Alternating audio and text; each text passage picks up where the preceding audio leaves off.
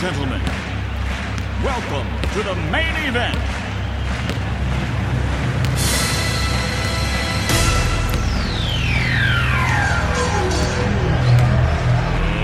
Let's get ready to rumble! 100% Sartrouville Basket Club sur Radio Axe. RV Boom. Salut Arnaud, bonjour à tous. Voici les résultats des autres équipes du Basket Club de Sartrouville. Débutons par les victoires au gymnase Poland. L'équipe première des U13 a battu Fontenay-le-Fleury 48 à 27. L'équipe des U15 a battu Elancourt 58 à 46.